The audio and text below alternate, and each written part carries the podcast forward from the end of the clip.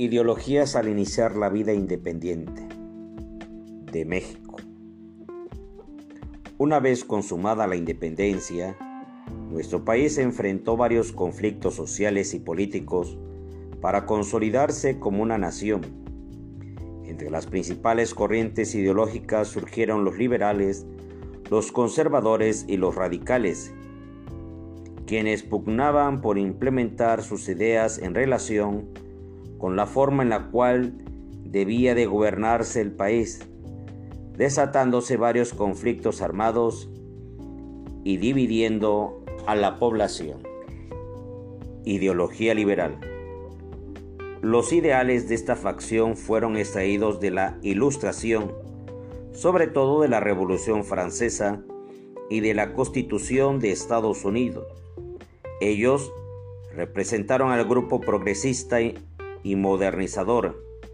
Entre sus propuestas para organizar la forma de gobierno, podemos mencionar que en ella se permite la participación política de más sectores de la población y no solo el clero, los militares y quienes tenían mayor poder económico.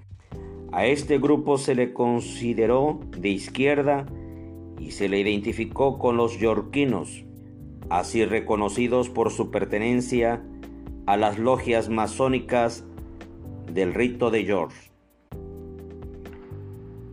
Ideología conservadora.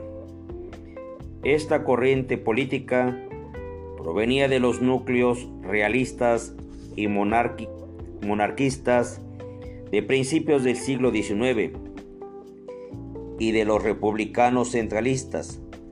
Para ellos la única posibilidad de que México avanzara consistía en mantener un poder central absoluto.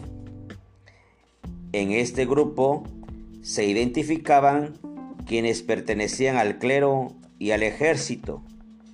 Su ideal era conservar el dominio económico y político de los grupos sociales privilegiados. Este grupo fue conocido como de derecha.